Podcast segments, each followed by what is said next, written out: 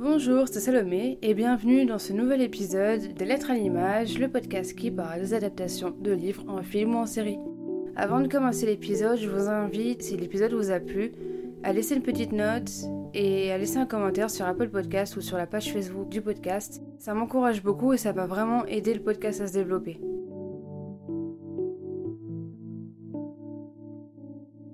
Avant de parler de l'adaptation, je tiens à vous informer que je vais parler d'une histoire qui aborde des sujets comme le suicide, le viol, le harcèlement et l'addiction. Cette série n'est pas pour tout le monde, surtout si vous êtes une personne dépressive ou à tendance suicidaire.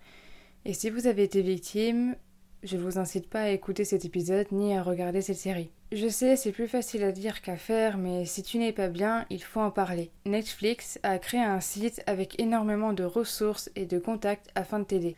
J'ai mis le site dans le détail de l'épisode ainsi que des numéros qui peuvent t'aider. La série cherche à faire comprendre qu'il y a toujours un moyen de trouver de l'aide, de trouver quelqu'un sur qui s'appuyer et qu'il faut aussi oser agir.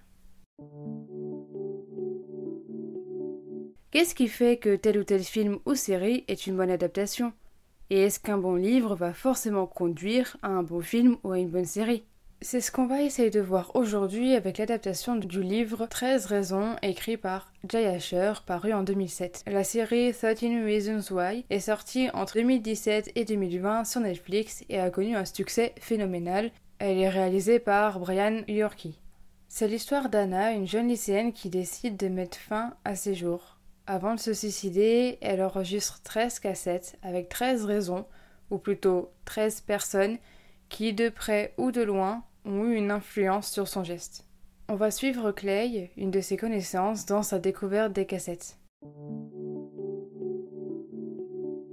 Le livre alterne entre les cassettes écrites en italique et les réactions de Clay, écrites normalement. La temporalité est assez courte car Clay écoute les cassettes assez rapidement en une nuit. Les idées sont clairement établies et le message aussi est très clair, il faut faire attention aux autres et se rendre compte qu'une action ou une parole qui peut paraître anodine peut blesser des gens sans qu'on s'en aperçoive. Le livre remplit sa fonction, c'est-à-dire qu'il est là pour délivrer son message, mais le problème c'est qu'il y a un gros manque de caractérisation de personnages. L'histoire est très simple. Clay écoute les cassettes, mais il ne se passe rien. On a seulement ses réactions à lui, alors que douze autres personnes sont mentionnées dans les cassettes. Et on prend nous-mêmes conscience qu'il faut penser aux conséquences de nos actions et ce qu'on peut dire. Je n'aime pas trop la fin du livre, on reste vraiment sur notre fin, c'est le cas de le dire. Je vous le dis car ce n'est pas une révélation sur quoi que ce soit, car ça n'a aucun rapport avec Anna et l'histoire. À la fin du livre, Clay poursuit une fille qui fait partie du lycée et qui était une amie d'enfance.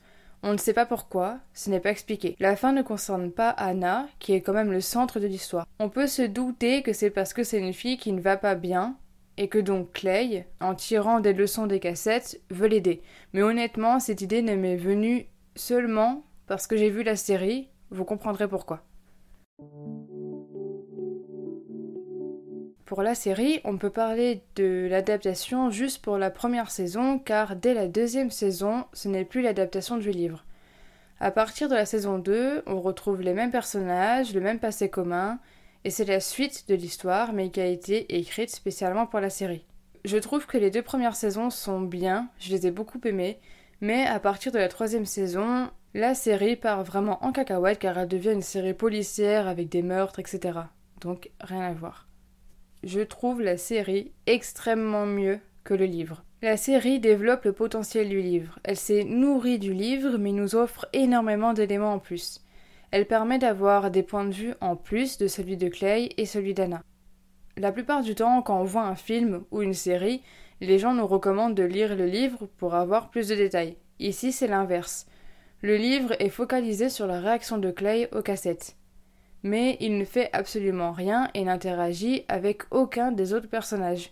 Il reste un personnage plutôt passif. Clay est plus un guide pour le lecteur que le véritable protagoniste de l'histoire, puisqu'il permet au lecteur et aux téléspectateurs de connaître l'histoire d'Anna. Dans la série, on a, comme dans le livre, le point de vue de Clay et d'Anna. On a aussi le point de vue des parents qui cherchent à comprendre pourquoi leur fils s'est suicidé et qui cherchent à lui rendre justice dans la saison 2. On a également le point de vue de toutes les autres personnes qui sont sur les cassettes ainsi que leur version des faits. Le format série a permis de développer beaucoup plus de détails et donc a vraiment enrichi l'histoire. Chaque cassette est un épisode, donc le format est le même que le livre où chaque chapitre est une cassette. Clay est toujours le personnage principal et on suit l'histoire, surtout à travers ses yeux à lui. Mais dans le livre, Clay écoute les cassettes en une nuit. C'est quelque chose qui paraît logique car quand on reçoit des cassettes d'une personne décédée que l'on apprécie beaucoup, on a envie de les écouter. Mais ça aurait été compliqué de faire une série sur une durée d'une seule nuit. Mais en contrepartie, dans la série, Clay met super longtemps à écouter les cassettes. Ça lui est même reproché par les autres personnages. Pour moi, les deux durées d'écoute des cassettes peuvent être logiques car ça peut être très dur de réentendre la voix d'une personne morte. Donc, ça peut être normal qu'on prenne du temps à les écouter. Mais en même temps, quand on reçoit ce type de cassettes, on a envie de les écouter tout de suite. Dans la série, on suit également les autres personnages, notamment Justine, Jessica ou Alex, le problème principal du livre, c'est qu'il ne fait que présenter les personnages et ce qu'ils ont fait, mais sans chercher à aller plus loin dans la réflexion. Je pense qu'un film, et non une série, aurait été identique au livre, mais cela n'aurait rien apporté à l'histoire. La série a permis d'étoffer les personnages. Dans le livre, c'est les méchants, mais dans la série, ils deviennent plus humains. La série donne une motivation à chaque personnage de faire ce qu'ils font.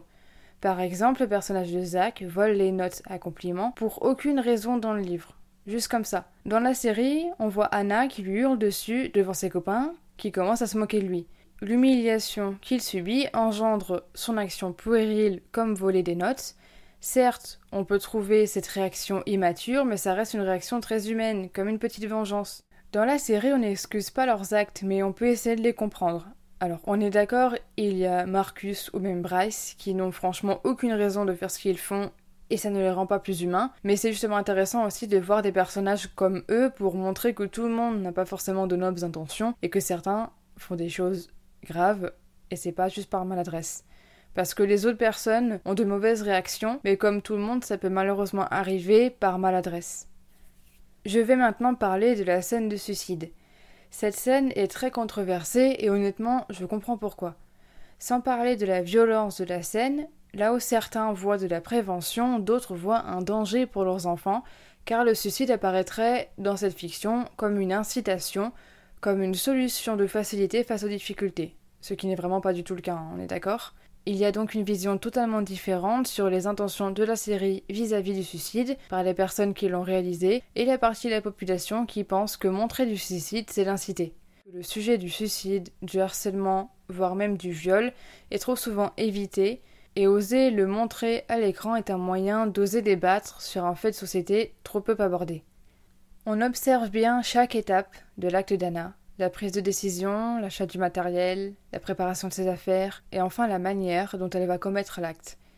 La scène est très longue, avec juste après l'apparition des parents désespérés cherchant par tous les moyens à réveiller leur fille, à appeler les secours, même si c'est déjà trop tard. Il n'y a rien de beau dans cette scène. Le fait d'avoir l'image a eu plus d'impact sur les gens que l'histoire de base qui ressort du livre, où le personnage d'Anna mettait fin à ses jours en avalant des médicaments. La production voulait montrer une fin visible et impactante. Le suicide d'Anna Baker est montré dans son intégralité, et donc ce changement permet d'accentuer l'aspect horrible de l'acte en lui-même. Aucune musique, aucun sourire ou aucun sentiment d'apaisement. On voit la souffrance d'Anna, la difficulté de son geste. J'apprécie le fait que le suicide ne soit pas montré comme une solution facile parce que ce n'est justement pas le cas. C'est quelque chose d'horrible et de douloureux. À aucun moment Anna ne sourit parce qu'elle est enfin délivrée de ses souffrances. On voit la réaction des parents et c'est vraiment brutal. C'est vrai que cette scène est horrible à regarder, peu importe l'âge et le vécu, mais quitte à montrer une scène de suicide, je suis contente qu'il l'ait fait de cette manière-là. Mais malheureusement, deux ans après la sortie de la série sur la plateforme Netflix, la scène du suicide de Anna a été supprimée. Voilà. Le thème du viol a été également l'un des plus choquants de la série puisque le téléspectateur assiste en direct au viol de Jessica ainsi qu'à celui d'Anna, où l'on voit littéralement son corps et son esprit tout abandonnés, montrant ainsi qu'Anna n'a plus la force de se battre contre tout ce qui lui arrive et renonce à lutter. Jessica Davis n'a pas vécu les choses de la même manière car elle était inconsciente lors de son viol et c'est Anna, via les cassettes, qui a fait remonter tous ses souvenirs. Les scènes sont choquantes et réalistes, comme pour la scène de suicide. Dans le livre, Anna ne se fait pas violer mais est victime d'attouchements sexuels. Il aurait été intéressant de parler des attouchements dans la série car ils sont plus courants que les viols, même s'ils sont plus fréquents que ce qu'on pense. Et ça aurait permis d'aborder un sujet en plus dans la série car on aborde déjà le viol avec Jessica. Mais le fait que deux personnes différentes soient victimes de viol permet de mettre en parallèle les différentes réactions entre Anna, qui est désespérée et met fin à ses jours, et Jessica, qui veut avancer et se reconstruire. Dans la saison 2 est également abordé le viol masculin. C'est important car si parler de viol envers les femmes est déjà assez tabou, la parole est de plus en plus prise, mais ça reste quand même euh, plus délicat. Les viols envers les hommes sont encore plus tabous. On n'en parle jamais en fait. Je vais maintenant rentrer dans une partie spoiler afin d'aborder un petit peu la fin de l'histoire, ainsi qu'aborder un peu la saison 2. Concernant la fin, donc dans les livres, Clay transmet les cassettes à la personne suivante et se dirige vers Sky, une jeune fille qu'il connaît depuis longtemps, mais comme je vous l'ai dit, on ne sait pas pourquoi. Le problème par rapport au livre, c'est que l'on ne connaît pas Sky. En fait, c'est simple, on ne connaît aucun personnage. On peut supposer que Sky est une fille qui a besoin d'aide et qui se sent mal, mais pour être honnête, j'ai pensé à cet aspect que en voyant la série et pas en lisant le livre. Parce que le fait que le livre se termine sur Clay, criant son nom et courant vers elle est plutôt une bonne fin, car ça montrerait que Clay a retenu la leçon. Mais dans la série, on passe beaucoup plus de temps avec elle. Du coup, quand Clay décide de l'aider à la fin, ça a plus de sens parce qu'on a vu dans les épisodes précédents qu'elle pouvait avoir des pensées suicidaires ou sombres, car lors d'une conversation avec Clay, où il lui a dit que l'école était un endroit horrible, elle a été surprise qu'il soit arrivé à cette conclusion que maintenant, et lui demande où il était ces trois dernières années. Elle cache aussi des traces de mutilation sur ses bras, et elle a dit qu'elle faisait ça à la place justement de se suicider, donc on sait qu'elle ne va pas bien. Dans les deux cas, j'aime bien le fait que l'histoire se termine sur une note d'espoir, mais je pense juste que la série a plus développé les personnages de Sky, donc justifie cette fin. La saison 1 finit d'une manière qui ne laisse pas penser à une deuxième saison. Pas comme certaines séries où la saison finit avec un gros suspense et donc une obligation de saison suivante. En fait, à la fin, tout s'est résolu parce qu'un procès est en cours.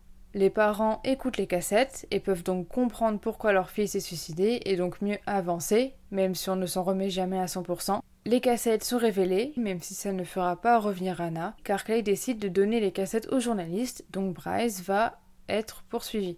La fin ne repose pas sur la vengeance pure et simple, mais sur la justice, une forme de justice pour Anna et même pour Jessica, car elles ont été toutes les deux violées par la même personne, donc Bryce. Et j'ai également aimé le fait que Clay donne les cassettes puis va voir Sky juste après. Ça montre qu'il va tourner la page et aller de l'avant en arrêtant de vivre dans la culpabilité qui aurait fini par euh, empoisonner sa vie. Pour résumer, je trouve vraiment l'adaptation géniale. La mise en scène est très bien faite, la colorimétrie joue un rôle vraiment important car il y a vraiment une différence de température entre les scènes avant le suicide d'Anna, donc des flashbacks avec des images plus chaudes, et après le suicide, donc le moment présent avec des images plus froides. Dans la série, il y a également un petit esprit vintage de par les cassettes, la photographie argentique avec le développement des photos et une voiture Mustang. Ça crée une ambiance assez agréable. Le livre est bien dans le sens où il transmet parfaitement son message, mais reste quand même trop simple à mon goût. La série aborde beaucoup plus de profondeur et de nuances à tous les personnages. Je vous invite également à regarder les trois documentaires 13 Reasons Why Au-delà des raisons qui sont associés aux trois premières saisons, un documentaire par saison. Ces documentaires analysent la série et ce que traverse Anna, mais abordent aussi le sujet de harcèlement dans la vie réelle. Plusieurs acteurs de la série interviennent au cours de ce documentaire, mais aussi l'équipe de la série, dont Selena Gomez, la productrice exécutive de la série, ainsi que des professionnels sur les différents sujets présents dans la série et abordés dans le documentaire. Merci d'avoir écouté l'épisode, j'espère qu'il vous aura plu. N'hésitez pas à me dire votre avis sur les adaptations dont j'ai parlé et à me recommander d'autres. N'hésitez pas non plus à vous abonner au podcast pour ne louper aucun épisode. A bientôt dans des lettres à l'image.